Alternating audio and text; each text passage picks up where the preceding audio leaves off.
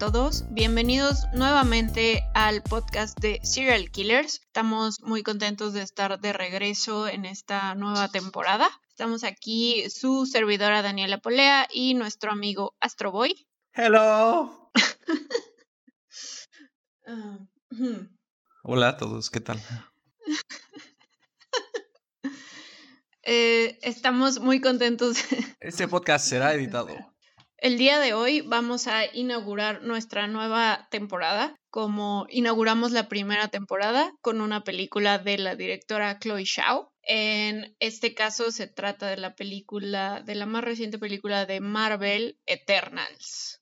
Como siempre, debemos advertirles que este podcast contiene spoilers por si no han visto la película. Esta película nos habla de un grupo de seres mitológicos que fueron creados para proteger a los humanos de unas criaturas llamadas los desviantes, los deviants, y estuvieron junto con la raza humana a lo largo de miles y miles de años, antes y después de Cristo. Eh, estos se eventualmente se mezclaron con los humanos y dejaron a un lado como sus poderes y demás hasta que surge un evento inesperado que los hace reunirse y volver a, sacar sus, sus poderes para proteger a los humanos. ¿Qué te pareció esta película? Eh, yo tenía, digo, como dijimos hace ya algún tiempo cuando empezamos este podcast, la verdad es que como que tenía pocas expectativas de lo que iba a ser, entonces realmente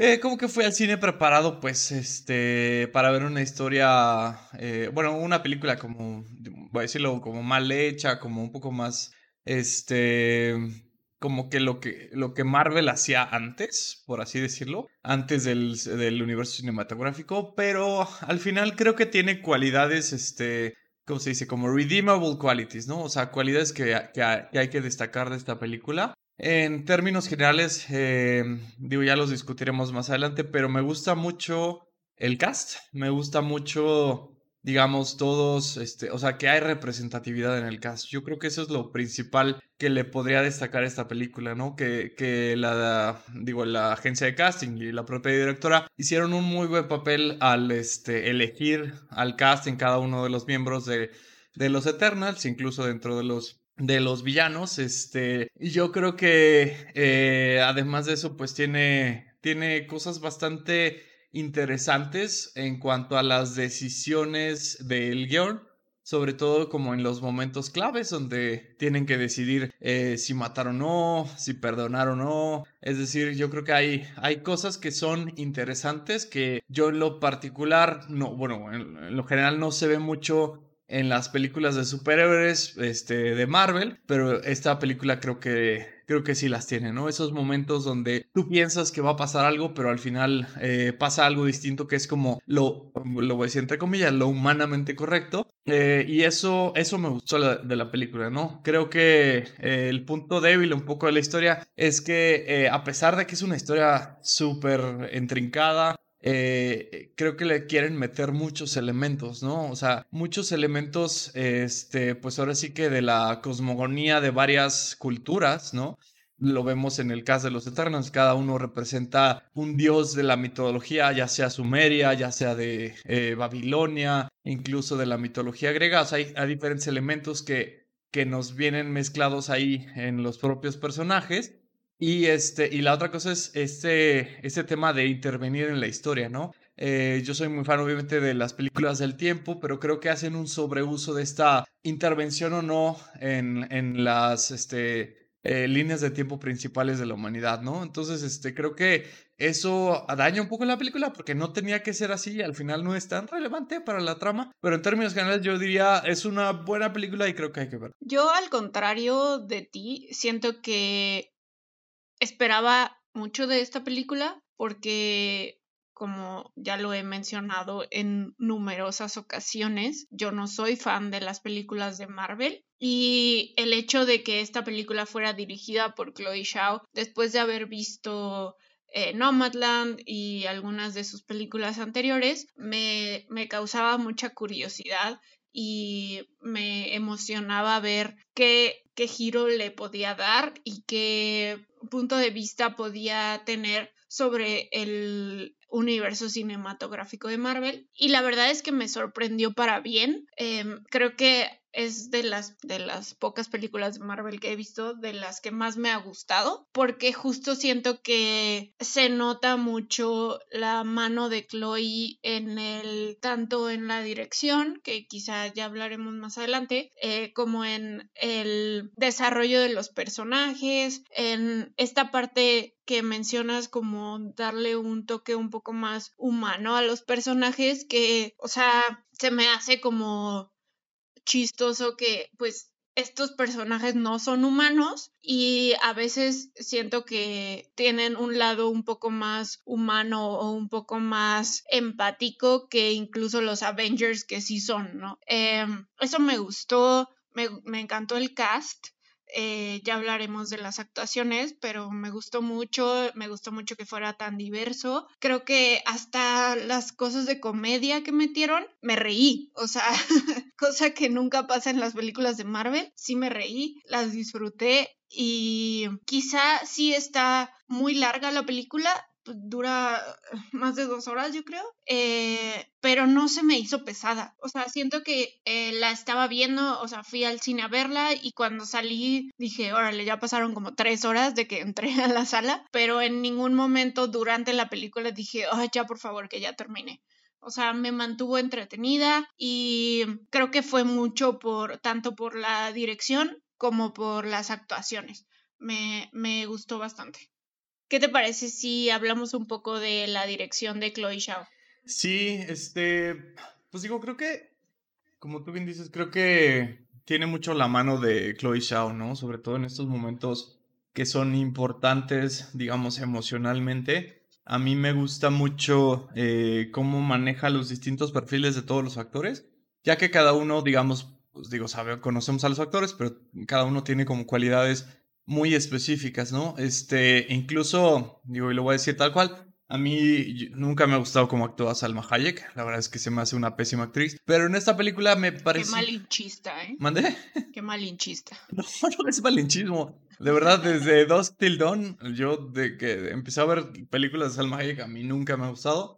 Este, no es un sesgo contra los latinos, ni mucho menos, pero este, eh, nunca me ha gustado porque siempre se me ha hecho como un, un no sé, como un poco eh, muy sesgada hacia una sola actuación, ¿no? Pero eh, creo que en, esta, en este caso, creo que adaptaron bien el papel de Ajax, que Ajax en los cómics es es un hombre y es la representación de Ajax de la mitología griega y una parte de Quetzalcoatl. Yo creo que hacen una, eh, una, eh, hace Chloe un buen trabajo con, sobre todo con esta actriz que es la, entre comillas, una de las principales, Ajax. Eh, que es interpretada por Salma Hayek, yo creo que sea una, buena, este, un buen papel. Creo que también los papeles estos que son secundarios como el de Kit Harrington, creo que también lo desarrolla bien porque da un buen, una buena pauta para lo que se viene, ¿no? Como lo vemos en la, en la escena post créditos que discutiremos después. Pero este, pero creo que hace un buen, eh, un buen eh, ensamble en general, ¿no? Creo que dirige perfectamente las piezas y ya que no hay uno que destaque más que otro, este, en términos, digamos, de lo que sientes por los personajes, ¿no? Yo creo que eso, eso es lo que hace un buen director, ¿no? Que todo mundo juegue su papel correctamente, sobre todo teniendo un cast tan importante y tan grande. Y al final creo que se ve la mano también de, de Chloe en, este, en la presencia, sobre todo, que es eh, el, el stage principal, por así decirlo, que es el sur de Dakota, ¿no? Donde de nuevo vemos estos paisajes americanos. Eso me gustó mucho porque eh, me recordó mucho a las otras dos películas, ¿no? Que yo he visto de Chloe. Este, y pues la verdad es que se ve totalmente la mano, la mano de ella, ¿no? Creo que donde, pues sí, o sea, le falta un poco o, o no se ve tanto, pues es en términos generales del guion, ¿no? el guion es demasiado complicado. O sea, a diferencia de lo que hemos visto en las otras películas de Chloe, donde es una premisa muy simple. Es, por ejemplo, Frances McDormand, que está, eh, que es una nómada, ¿no? Que abandona su casa y que pierde a su esposo y ya. Esa es toda la travesía de, de Frances, ¿no? Pero en esta película es, eh, es un rollo muy complicado y tiene que durar tanto precisamente para que te den toda la introducción a estos personajes, todo lo que han vivido y al final, este, como que terminan eh, tropezándose, ¿no? Eh, yo diría, eh, apruebo mucho a Chloe como directora, pero Chloe y los demás como guionistas, yo creo que sí, este, les faltaron, les faltó bastante como para hacer, digamos, como una esencia un poquito más humana, ¿no? O sea, si bien lo lograron hasta cierto punto, yo creo que hubiera estado mejor una historia mucho más simple. O sea, entregarnos una embarrada de lo que era Eternals y después ya desarrollar estas relaciones humanas, que es donde Chloe más destaca, ¿no? Sí, yo también, eh, cuando vi esto del South Dakota y así, me, pues sí, me recordó mucho a, sus películas anteriores y se me hizo como un buen eh, como un easter egg, ¿no? De, de Chloe. Eso me, me gustó bastante. Eh, siento que al yo no ser como muy fan de las películas de Marvel, porque siento que todas están como en el mismo molde de tanto de dirección como de historia, esta siento que se salió de eso y me gustó. O sea, Obviamente es una película con una cadencia un poco más lenta eh, a comparación de lo que hemos visto de, de Whedon o de los rusos o demás. Eh, pues esta se va como que un poco más, se mete más pues en la psicología de los personajes que enfocarse 100% en las batallas, como quizá las películas de Avengers o, Black Widow o, creo que son todas las que he visto. Eh,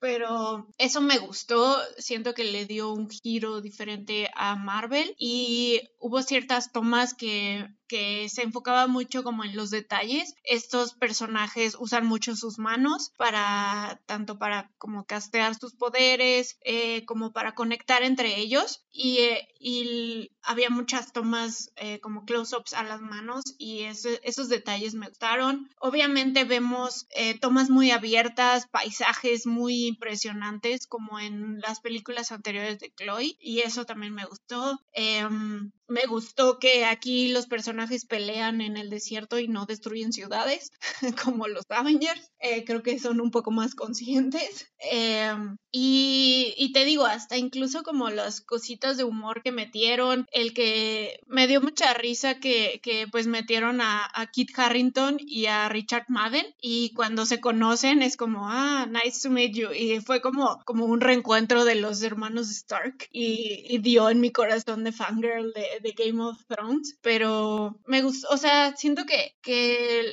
la película está muy bien hecha y los actores lo, lo, llevaron, lo llevaron bastante bien. Quizás sí el guion está un poco em, rebuscado, como, bueno, la historia, no el guion, la historia, eh, como que tiene demasiadas cosas pasando y sí quizá le pudieron como editar un poco y, y dejarlo quizá para una segunda parte, para una continuación, que sí habrá, pero sí metieron demasiadas cosas en esta, pero vuelvo a lo mismo, no se me hizo una película pesada como tal. Em, no sé, la verdad es que no he leído como críticas de los fans de Marvel a ver qué les pareció, pero creo que no ha tenido muy buen recibimiento de parte del fandom, pero a mí me gustó y lo único que creo que sí me pasó fue que al principio, principio, cuando va empezando la película, que meten como estos esta explicación de, de, quiénes eran los Eternals y demás, como meten estas letras como, como en Star Wars, eh, pues yo estaba comiendo mi, mi comida en el cine y fue como, oh no, no estoy poniendo atención, ya no voy a entender nada. Pero no, o sea, creo que conforme te van llevando la, la historia, pues te van explicando bien y no, bueno, yo por lo menos no me perdí en ningún momento, hasta ya al final las escenas post créditos, que ya hablaremos de eso, que no entendí una, no entendí nada, pero ya, ya lo hablaremos. Sí, este, digo, y adentrándonos un poquito más en, en lo que es la historia, este, yo creo que una de las principales críticas que yo le tendría a esta película es que eh, se fuerza a estar dentro del universo cinematográfico de Marvel. Creo que este, una ventaja pudiera haber sido como hacer una película standalone como una película independiente de Thanos, independiente de Iron Man, independiente de Captain America, porque creo que solo se ensucia un poco, ¿no? O sea, eh, como que forzar este argumento de nunca intervenimos en los conflictos bélicos de los humanos porque nos dijeron, híjole, la verdad es que me parece un poco raro, ¿no? O sea, eh, es como, eh, porque hasta ahora tuviste ese cambio, digamos, como de carácter hacia, ok, ahora sí voy a ayudar, ahora sí voy a hacer por algo la tierra, ¿no? Y esto está, digo, explicado en, una, en un diálogo, ¿no? Que tiene Ajax, este, con este, con eh, Icaris, ¿no? Este, que le dice, no, pues es que con, o sea, me di cuenta del valor de los humanos, ya que eh, de repente Thanos mató a la mitad del universo y con un chasquido de un, dedo, pues regresaron, ¿no? Y entonces ese es el valor de los humanos. Pero no creo que sea suficiente justificación como para que dentro del 7000 años que estuviste viviendo en la Tierra, nadie te haya conmovido tanto, ¿no? Como ese momento que tan. Aparte que es algo que si estabas, digamos, trabajando con este ser eh, celestial y superpoderoso, eh, te lo debió de haber hecho en algún momento. O sea, sí, a ver, Vamos a ponerlo así como en términos lógicos. Tienes a los Deviants, ¿no? Su, misión era como comerse a los humanos para, este, eh, digamos, o sea, primero era para crear vida inteligente, pero luego fracasó. Y luego era como para robarle la energía a los Celestials si Thanos era una amenaza que este hacia los Celestials porque iba a matar a la mitad de la gente y ya no ibas a tener suficiente energía, oye, pues era suficiente razón o justificada razón como para intervenir en el conflicto. Eso se me hizo como un poco, eh, lo digo de no, o sea, como lo más pesado contra los argumentos de la película porque no tiene lógica y no tiene sentido. Debiste de haber intervenido, ¿no? Este, y... Aparte, o sea, sí, siento que sí se sintió como un poco forzado todas estas menciones como de los Avengers y así. Eh, pero algo que se me hizo raro fue que según lo que leí es que Cina, el personaje de, de Angelina, es prima de Thanos y eso en ningún momento lo mencionan.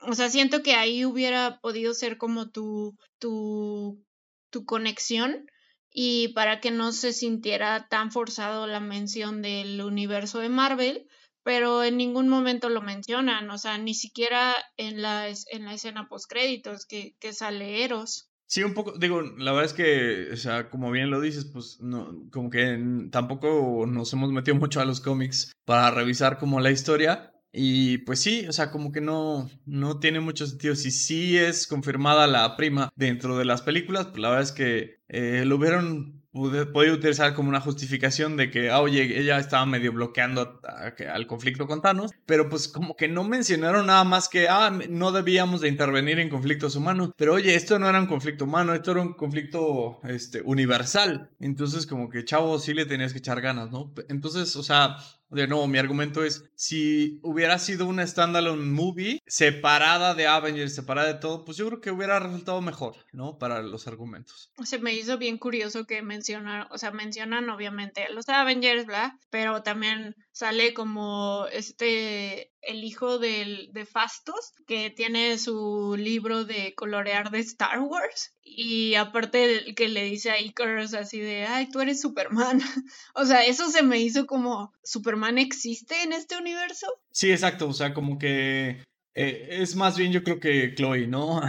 Jugando con, con estos elementos de, de, pues tanto de ciencia ficción como de este, el universo también de DC, que, o sea, digo, por lo que tú me has dicho, pues Chloe es fan, ¿no? De, de anime, de los cómics, la verdad. Entonces yo creo que es más bien fan service para la propia Chloe, ¿no? Sí. Igual, o sea, el personaje de Icarus, pues sí, al final termina siendo eh, 100% Superman, ¿no? O sea, tiene casi los mismos poderes. Y al final, cuando, este, pues obviamente va, va hacia el sol, pues es una referencia, sí a Ícaro, al personaje de la mitología griega, pero también a Superman, ¿no? Directamente. Eso no sé si me gustó o no me gustó. O sea, me gustó porque pues es la historia de Ícaro, o bueno, la historia que conocemos de la mitología de Ícaro, pero no sé si lo sentí un poco de más. O sea, sé que querían darle como closure al personaje, pero no, no sé cómo me sentí con eso. Sí, yo tampoco estuve muy convencido como de ese, como del final de Icaris.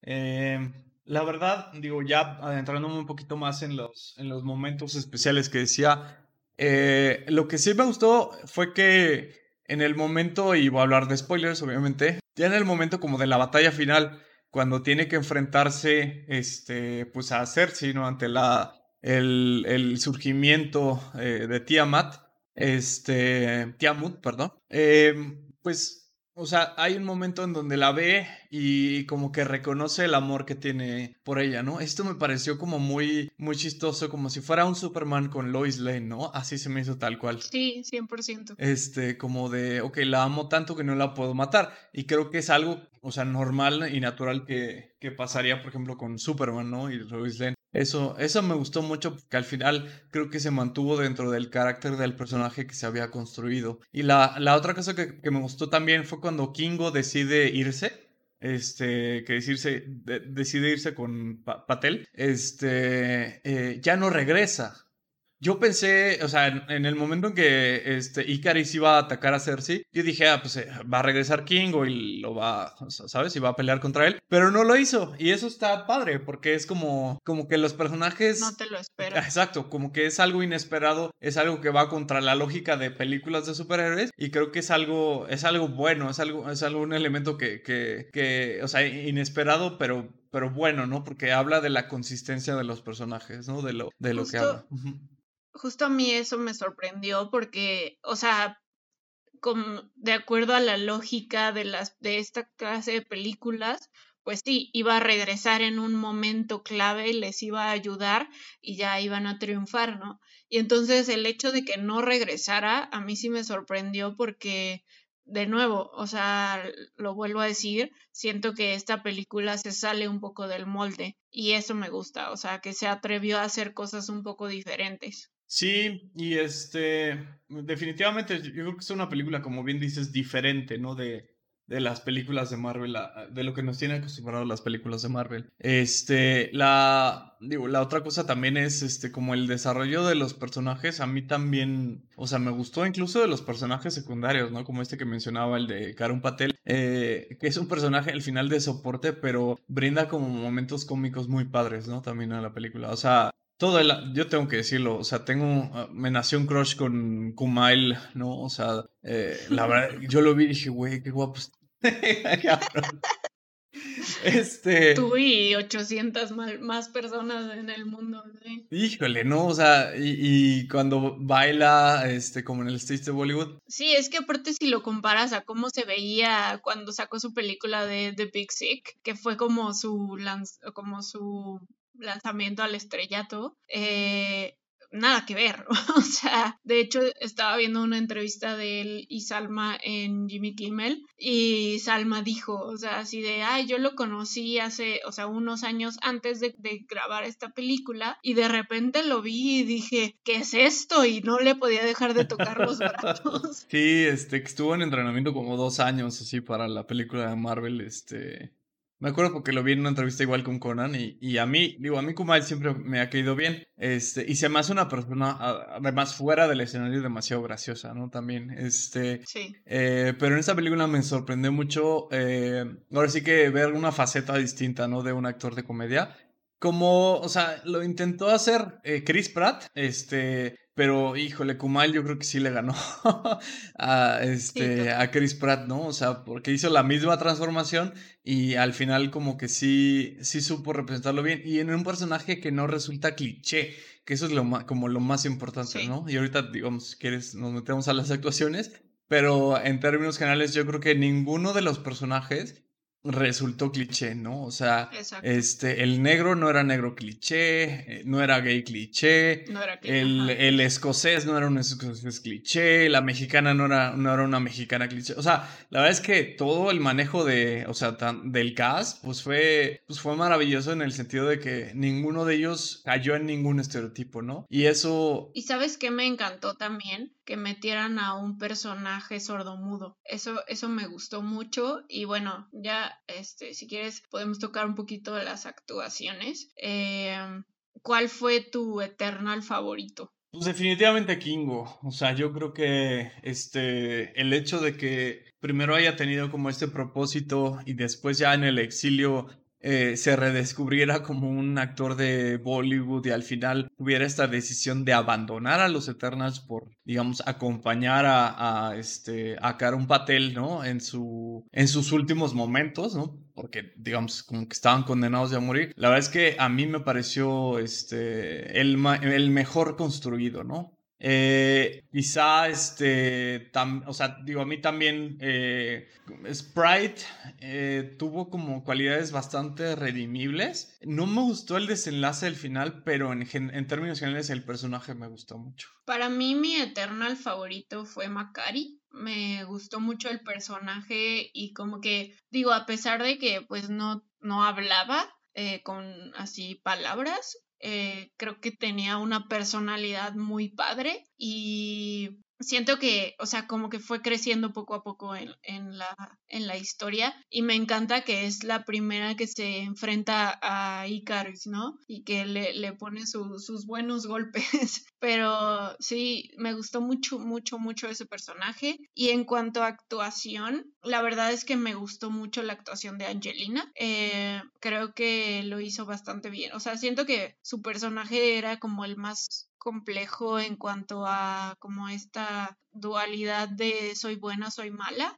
Eh, y, y, me gustó mucho cómo lo hizo. Sí, a mí en cuanto a actuación, Lauren Ridloff, Ridloff perdón, que hizo este, a Macari, le, digo, yo la conozco desde The Walking Dead, ¿no? Que ha salido, este, digamos, los últimos tres, cuatro años, ¿no? Que estuvo saliendo en, en The Walking Dead y este y es una buena actriz. La verdad es que no necesita hablar para transmitir ninguna emoción no solamente con ver su literal sus ojos y su sonrisa ya sabes qué está pasando no o sea este a mí digamos fue la que más me gustó de, de la actuación. Y sí como dices la verdad es que la dupla entre Tina y este y Gilgamesh que son este, Angelina Jolie y Ma Dong-sok, eh, fue, fue, una cosa muy sorprendente porque al final eh, o sea, como no cayeron en el cliché de que eran pareja, no cayeron en el cliché de, ok, este, te voy a salvar, ¿no? O sea, nunca, nadie salvó a nadie, o sea, solamente era como, oye, te quiero un chingo y este, y voy a, este, y voy a cuidarte, ¿no? Literal. Que al final es lo que cae un poco en el cliché Sprite. Sí. Como, ay, toda la vida estuvo enamorada de Icaris y lo va a seguir incondicionalmente. Sí, eso, eh, lo que digo es, al final, eh, o sea, Vimos un pedacito, ¿no? Cuando están en el nightclub este y que ella quiere ser como grande y lo que sea. Híjole, pero este, de nuevo, o sea, como que nunca hay un atisbo de una idea de, ay, yo estuve enamorada de Icaris y por eso lo hice y por eso ahora te mato.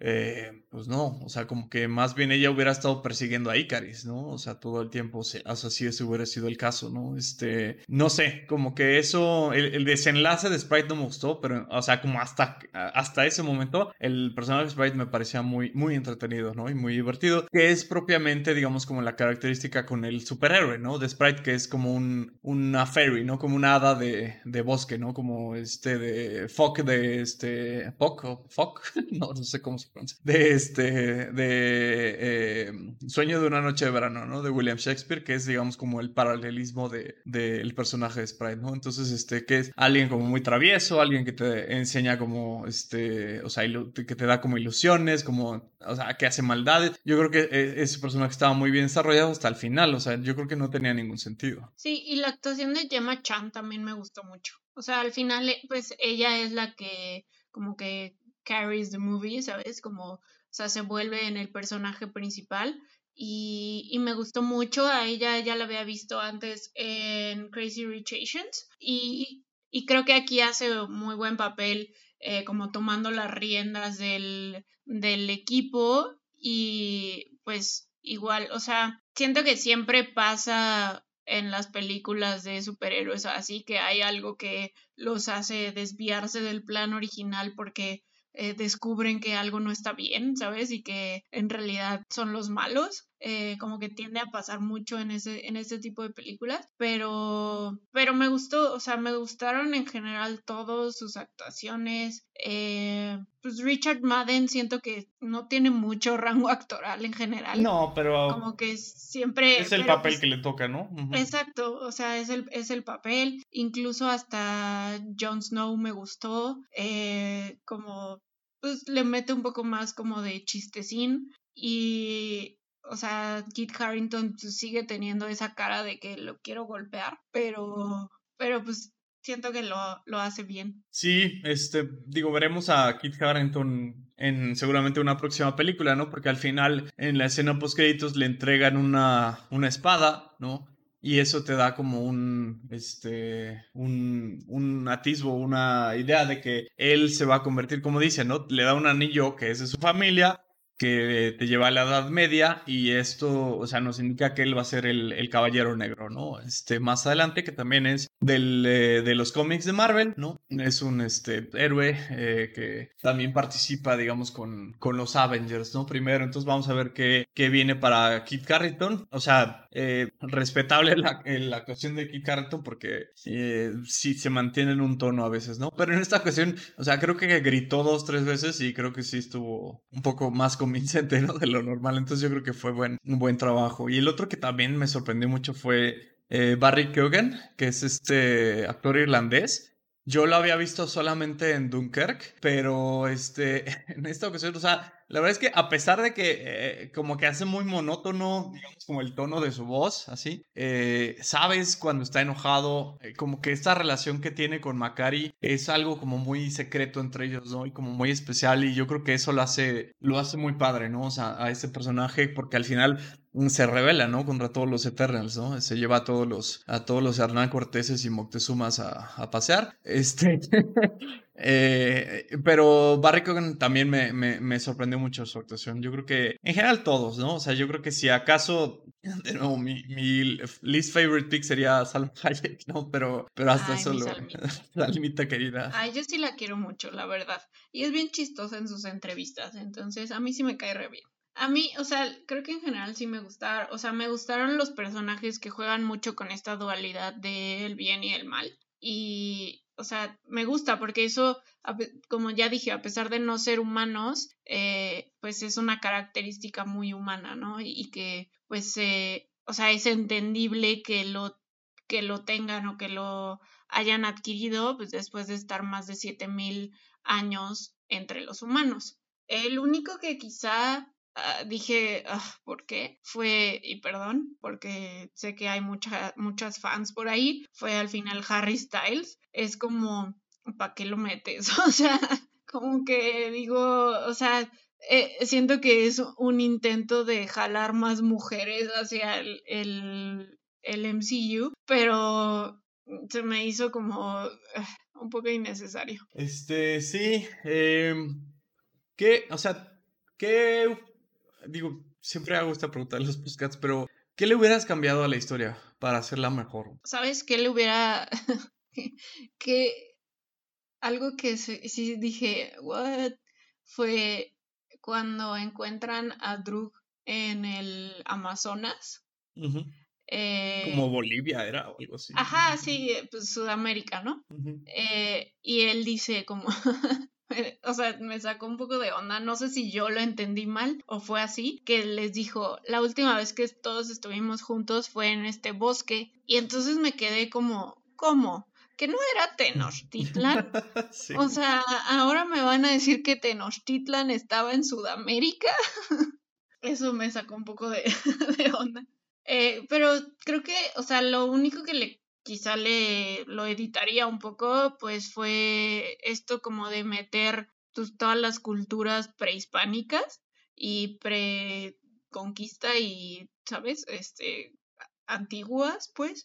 O sea, como que entiendo que era un, pues parte de la historia, o sea, de contar la historia de cuánto tiempo llevan los Eternals aquí, pero, o sea, si me dices, ah, empezaron en Mesopotamia, eh, ah, bueno, pues entiendo pues que llevan muchos miles de años aquí, ¿no? O sea, siento que quizá no era tan necesario meter como todas estas cosas, quizá eh, uno o dos más, pero no, no tanto. A mí, digo, la verdad es que eh, fue, fue, un poco confuso, eh, un poco inconsistente, como que la historia en general, ¿no? Yo, o sea, Sí, el tema este todo fue de, ok, nosotros creamos a los Deviants, los mandamos a la Tierra, y luego vimos que no funcionaba la cosa y mandamos después a los a los Eternals para matar a los Deviants. Este, o sea, en primera ¿por qué mandaste a, o sea, a cuántos Deviants mandaste como para que tuvieras que estar peleando con ellos 7000 años, ¿no? Era como un poco raro que este todo el tiempo tuvieras que estar peleando con estas cosas. Este, o sea, no sé, o sea, como que es un poco, es un poco raro. Y luego esta pausa como de 500 años que se dieron, o sea, como, no sé, como, o sea, entiendo que tenían como, Hefesto, bueno, Fastos, este, eh, tenía como esta máquina como para detectar a Deviants y los últimos los encontraron en México, lo que sea, ¿no? Este, pero cómo regresaron después, eh, no sé, como que eso me confundió un poco en cuanto al, al desarrollo, ahora sí que de la raza de los Devens, ¿no? Porque al final aparece el líder, ¿no? Que es este Crow, que este, aparentemente nunca estuvo presente sino hasta el final. Este, no sé, como eh, eso me pareció un poco raro, ¿no? Como que eh, al final creo que la película termina siendo, y lo voy a decir tal cual, como una especie de Power Rangers, ¿no? O sea, de, ok, nos vamos a unir todos en la Unimente para poder matar al al, este Tiamut este, y vencer a, a Crow y, o sea, e, eso me pareció al final, o sea, como literal como una película de Power Rangers, ¿no? O sea, Sí, justo eso, justamente eso dije cuando empezaron a ponerse sus trajecitos y, y que dije, ay, van a crear un Megazord. Yo también, justo, este, estaba pensando como, ok, Tiamut, pues habíamos visto en el dibujito este que mandaron que era como una cosa muy grande, y dije, ah, pues van a ser como un super Eternal, ¿no? Entonces, este, no sé, este, hubieran tenido como alguien elástico, ¿no? Para que también le hiciera, o sea, peleara contra Tiamut, ¿no? Este, eso no, no, me gustó tanto, este, no me gustó que al final todo lo concluyeran como, ah, que vamos a unir nuestros superpoderes contra uno, ¿no? Entonces, este, fue, fue raro, porque al final...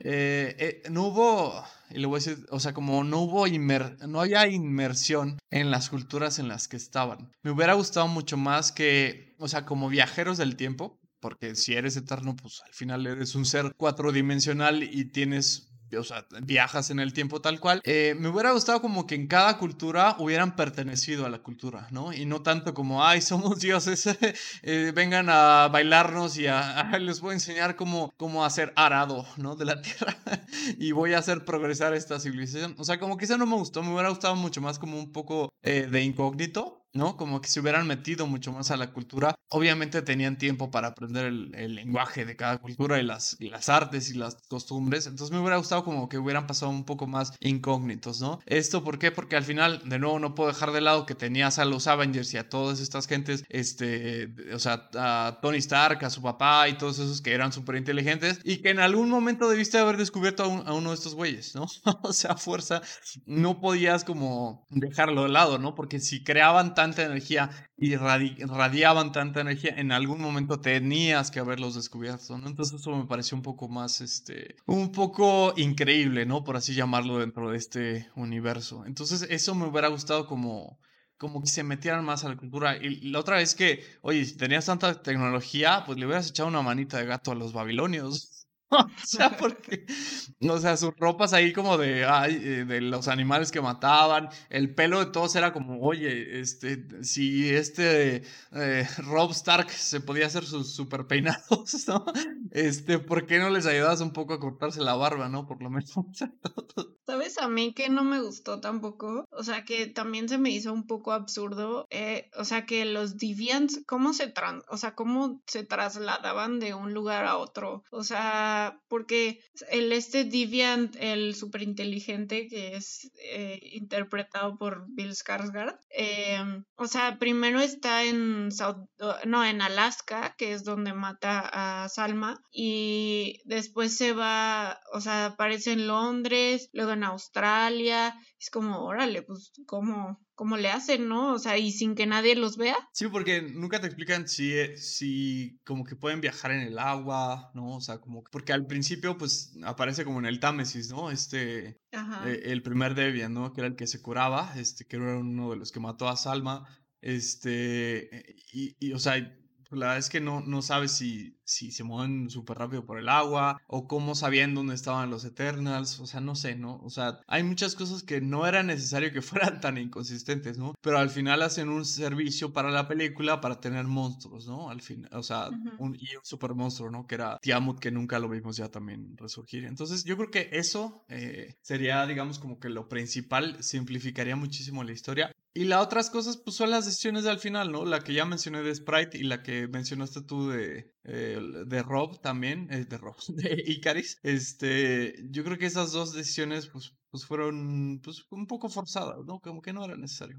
¿Qué esperas ver en una segunda película de Eternals? Me gustaría, o sea, va a ser todo un reto el poder ligar ya algunos personajes de Avengers con Eternals. O sea, eh, o sea, entiendo que eh, tal vez no jueguen dentro de la misma cancha tanto, pero al final tienes, por ejemplo, a uno que es muy poderoso y que tiene poderes bastante similares a los Eternals, que es Doctor Strange, ¿no? Entonces, este, y además que Doctor Strange se comunican con todas estas personas también este, del metauniverso, ¿no? De, de, de, Marvel. Entonces yo creo que va a ser, sería interesante como hacer un, una, pues, digamos, una especie de clash, una especie de coalición entre estos dos este, reinos, ¿no? Del, del universo cinemático y ver cómo juegan, ¿no? En, en, en paralelo, ya no solo, o sea, perdón, no en paralelo, sino como ya este, en conjunto, ¿no? Eso sería como un reto y que sería bastante interesante. Este, al final siempre existen esos trucos, ¿no? En las películas de superhéroes de que, ay, resulta que yo estaba lastimado, resulta que yo me había ido al exilio y, no pude participar. O sea, eh, tienes a Captain Marvel, ¿no? Tienes a Doctor Strange que podrían bien jugar en la cancha de The Eternals y pues a ver cómo, cómo lo resuelve, ¿no? Eso me gustaría ver más adelante. Aparte, o sea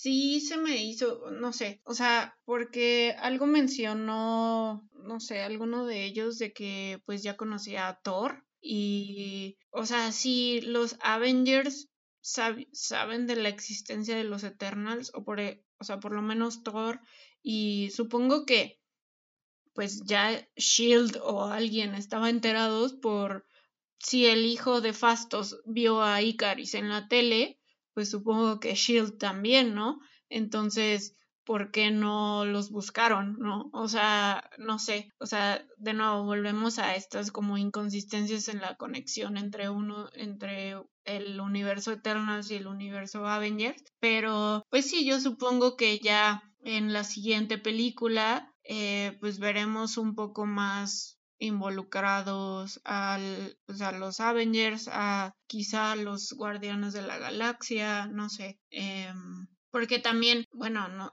es que no, no conozco la historia de Guardianes de la Galaxia, no he visto ninguna de, de sus películas, pero supongo que pues saben que los celestias existen, ¿no? O, o, sea, que son los que crean los o que destruyen los mundos, no sé, no sé, a ver cómo lo, cómo lo conectan. Eh, pero pues ya veremos. O sea, tampoco sé si Chloe va a seguir involucrada en el proyecto. La verdad es que sí me gustaría. Me gustaría que ella siguiera trabajando ahí y sería interesante ya ver cómo, cómo se involucra con el resto del universo de Marvel y no solo con estos personajes. Y la otra cosa que me gustaría ver es la película de Kumail con Nikita Chatta. Sí. Este, eso es, eso es realmente lo que me interesa, ojalá sí. La verdad es que no, no, no es muy bueno bailando sus bailes de Bollywood pero estaría interesante ver su, su y sus películas de acción, estos de este Shadow Warrior o no sé cómo se llamaba. Este, eso, eso estaría yo muy interesado. Ojalá sí la hayan grabado toda. Esperemos que, que salga para 2022. Y bueno, ¿qué calificación le das a Eternals? Ah, normalmente yo le doy calificaciones abajo de lo que saca IMDB, excepto en algunas de Nolan, pero este, en esta ocasión le voy a dar más porque creo que se merece más. O sea, eh, creo que el, o sea, de nuevo, la parte de representatividad a mí me, como que me importa mucho, la parte de la acción también me importa mucho, o sea, y en este caso estoy dejando un poco de lado la historia, ¿no? Que, que no me convenció tanto, pero creo que, de nuevo, o sea, un poco platicaba con alguien, ¿no? En la mañana que me decía, este, que estaba de acuerdo con las premisas de Martin Scorsese, de que son, este, películas de, las películas de Marvel son solamente como ir a, ir a la feria, ¿no? Ir a Coney Island, o sea, que te entretienen, pero no te dejan nada yo estoy en desacuerdo porque hay demasiada gente que participa en estos proyectos, ¿no? O sea, no solamente es eh, el guion, o no solamente es que, ay, me salí de la narrativa o de, Sófocles, ¿no? De la tradición de teatro de whatever, ¿no? O sea, yo creo que las actuaciones valen mucho, este, los, la verdad es que la cinematografía está súper bien hecha, ¿no? Está, eh, esta película, pues, eh, el cinematógrafo trabajó también en Captain Marvel, trabajó también en Guardianes de la Galaxia, este, trabajó en Three Billboards, o sea, es un gran cinematógrafo. Yo creo que los efectos especiales, sobre todo al principio, son muy, muy, este, interesantes, ¿no? O sea, cuando las escenas estas del sol, este, inclusive los, el manejo, ¿no? Como de las cámaras para, para mostrar las manos y cómo casteaban los poderes, ¿no? Como tú lo dijiste, es muy, muy impresionante, la verdad, esta, esta película visualmente. Entonces, o sea, sí, sin darle ciento de más, yo creo que le daría un 8, ¿no? Porque definitivamente la volvería a ver y definitivamente creo que tiene el logro la directora, los actores y el, todo el crew para hacer este, cinematografía y efectos especiales. Aparte te das cuenta de que hay demasiada gente involucrada en estos proyectos cuando tienes que esperar hasta el final para ver las escenas post créditos.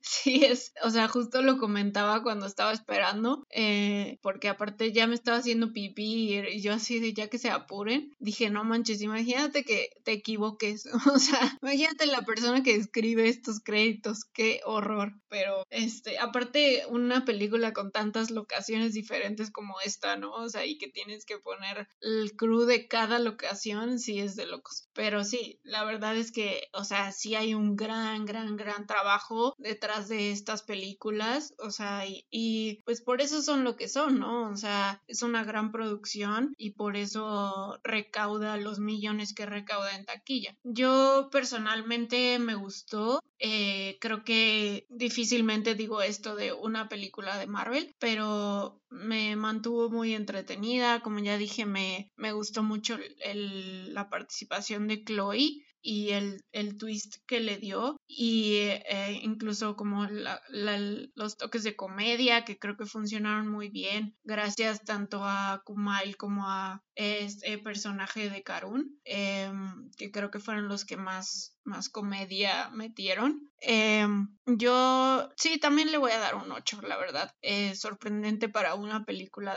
de, Marvel para mí, pero me gustó, me gustó bastante y creo que sí, sí la vería de nuevo. Y fuera de Marvel, que ya platicamos mucho de qué películas vienen, lo que sea, ya hemos hablado como de cuatro películas de Marvel eh, y de superhéroes, este, ¿qué, película estás esperando, no? Para, para este cierre de año.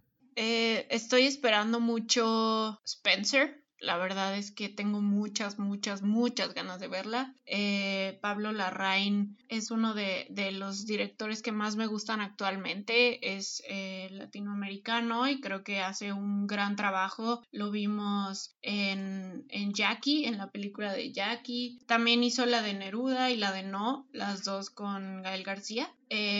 Estoy esperando mucho la de Spencer. Ya me dijeron por ahí gente que ya la vio que está muy buena y que es una gran actuación de mi chiquita Kristen Stewart. Entonces yo creo que es de las que más espero para este cierre de año, que espero que ya se estrene pronto. Todavía no tenemos una fecha de estreno de México, pero como ya salió en cartelera en algunos otros países, yo espero que ya la traigan pronto. Y otra que también ya casi se estrena en algunas semanas es eh, House of Gucci, que es protagonizada por mi madre Lady Gaga y Adam Driver. Eh, la verdad tengo muchas expectativas de esa película porque Gaga pues me sorprendió para bien, para muy muy bien en Star is Born. Entonces veremos ahora ahora cómo le va. Este, coincido, la verdad es que yo hace poco me enteré de House of Gucci. Este, el cast está siempre no impresionante. El retorno de Lady Gaga me emociona muchísimo porque tanto tú como yo somos fan de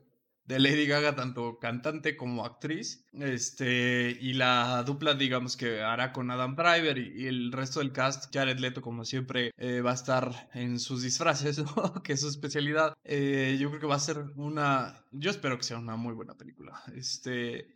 Eh, y digo, y es una garantía porque está Ridley Scott detrás, ¿no? O sea, yo creo que este, digamos, o sea, Ridley Scott lo conocemos perfecto y este, y además eh, está escrita también por esta eh, guionista que se llama Becky Johnson, ¿no? Que ha hecho bastantes buenas películas, ¿no? O sea, eh, la que más, eh, las dos que más recuerdo pues son Siete años el Tíbet y El Príncipe de las Mareas, que al final, digamos, son, son basadas en novelas, este, pero al final creo que es una muy buena adaptadora de, este, de novelas hacia guiones de película. Entonces yo creo que va a estar por lo menos muy bien escrita y muy bien actuada, ¿no? Veremos este eh, Ridley Scott si, si logra, digamos, como retomar eh, este, este track de buenas direcciones a pesar, a pesar de las últimas de Alien, pero este, pero yo creo que sí, sí va a ser una película muy interesante. Y este, y la otra que, que a mí me emociona mucho es este Nightmare Alley, que se supone que va a ser lanzada para eh, diciembre de este año. Nightmare Alley está dirigida por Guillermo el Toro, escrito por Guillermo el Toro también. Y este, eh, y yo creo que, digo, el cast pues no puede ser mejor, ¿no? O sea, Bradley Cooper, Kate Blanchett, Tony Collette, William Dafoe. Richard Jenkins, Rooney Mara y Ron Perlman, ¿no? O sea, yo creo que más cast así stacked no puedes tener. Entonces, este, veremos qué nos trae ahora Guillermo del Toro, ¿no? Después de su gran éxito que fue este, La forma del agua. Ahora viene como un, con un thriller de detectives en los 40. Entonces yo creo que va a ser bastante interesante, ¿no? Ver para el cierre de año este par de películas que, que, se vienen. Sí, aparte queremos mucho a, a Guillermito. Y a, Gran y a Bradley. Bueno, a Bradley y a Tony Collette y a, obviamente, a Kate Blanchett. Y bueno, este episodio de Eternals se lo vamos a dedicar especialmente a Pedrito Sola, que no le gustó la película, que le aburrió. Se le hizo eterna. se le hizo eterna. Le, no le gustaron las actuaciones de Salma y de Angelina, que parecían las abuelitas de los superhéroes. Entonces, un beso a mi Pedrito Sola y que pues lo sentimos, qué mal que la pasó. la pasó mal en el cine. Y bueno, recuerden que pueden buscarnos en nuestras redes sociales. Estamos como Serial Killers, es cereal como el que se comen en las mañanas. Estamos en Facebook, estamos en Twitter como arroba serialkillers-bajo y en Instagram como arroba sekillers-bajo. Un saludo y nos escuchamos pronto.